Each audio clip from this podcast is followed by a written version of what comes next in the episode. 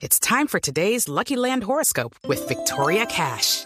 Life's gotten mundane, so shake up the daily routine and be adventurous with a trip to Lucky Land. You know what they say. Your chance to win starts with a spin.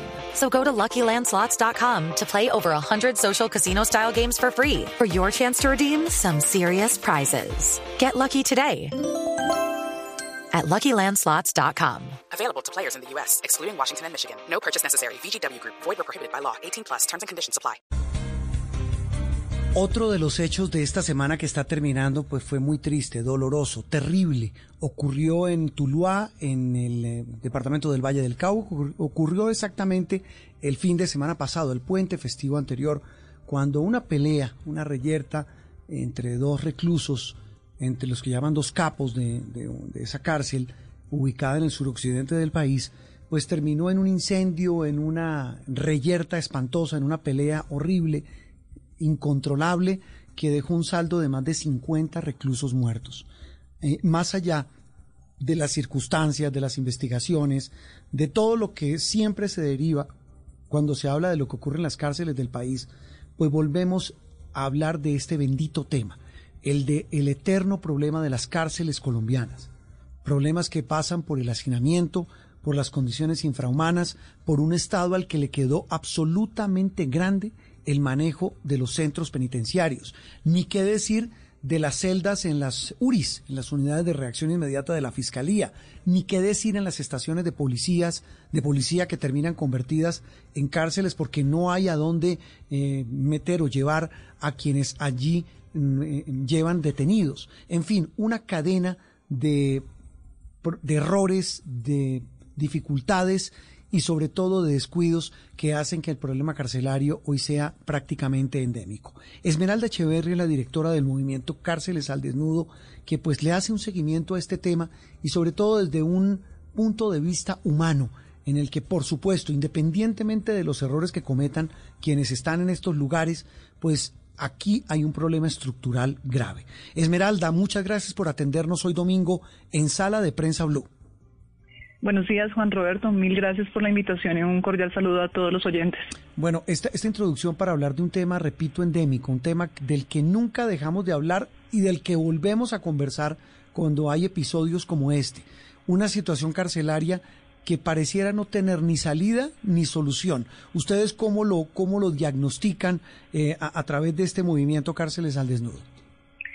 Eh, Juan Roberto, nosotros a través de los años hemos insistido en que la política criminal penitenciaria definitivamente debe ser replanteada, en que el sistema carcelario se debe reformar, debemos garantizar que los establecimientos sean verdaderos centros de resocialización y no auténticas bodegas humanas como lo son hoy.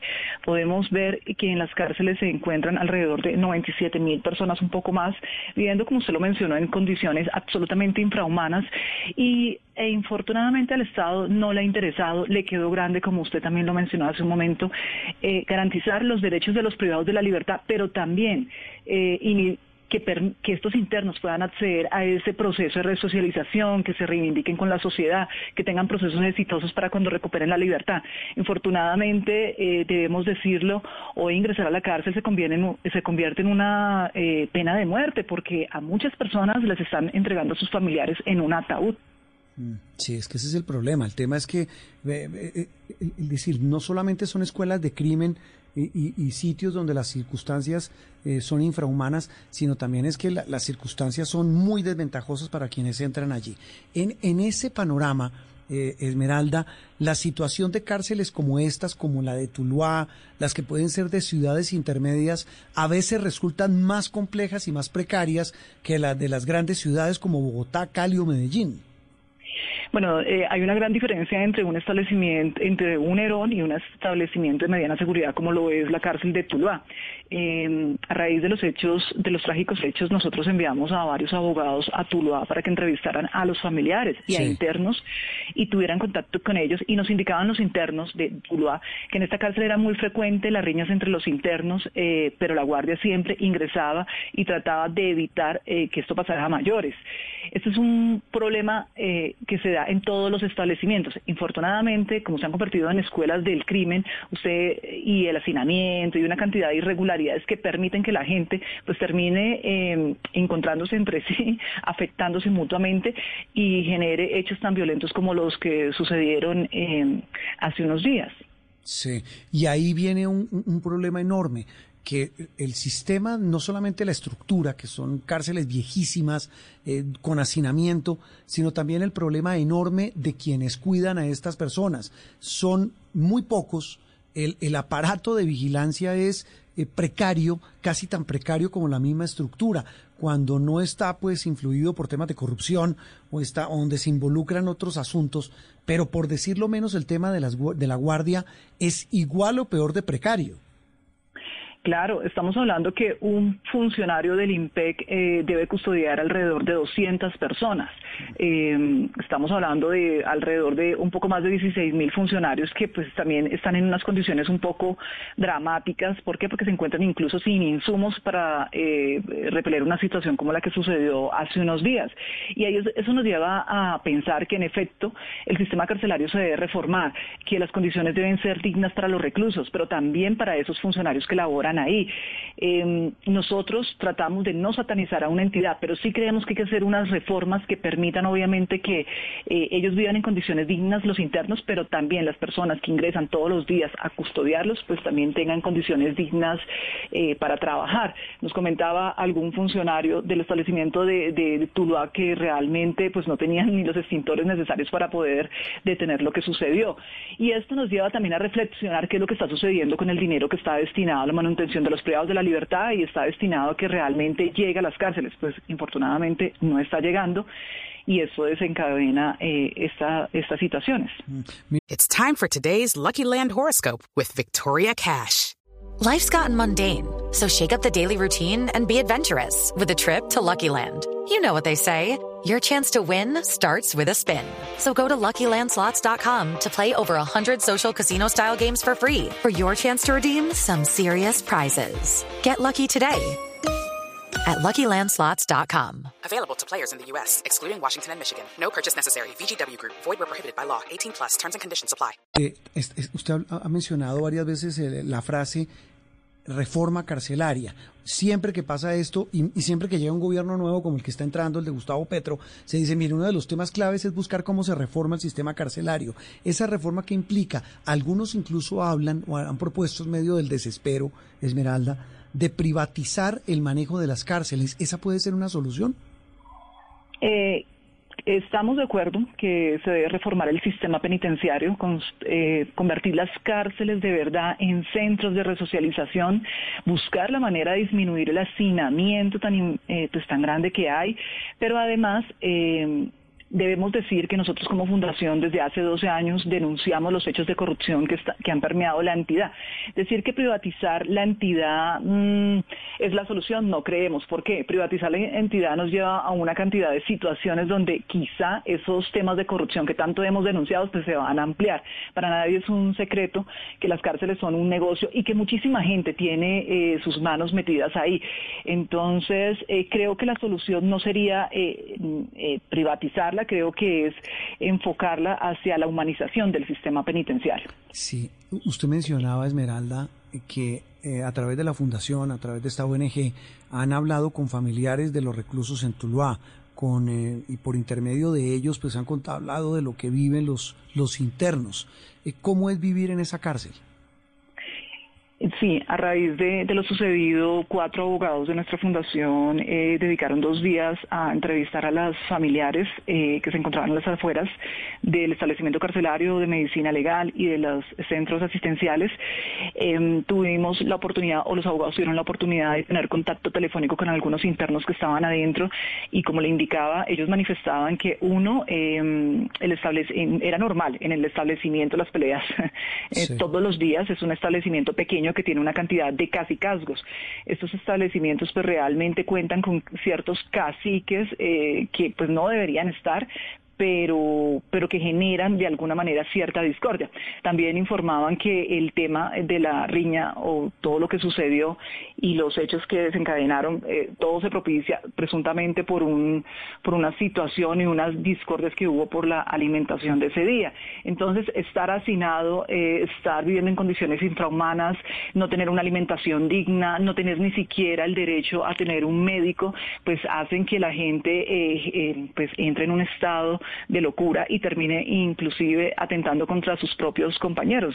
Una cárcel pequeña de 1.400 personas más o menos, donde la situación eh, o la vida eh, cada día es un poco difícil de, manejar, difícil de manejar entre ellos y obviamente eh, con la población de, pues, uniformada. Mm.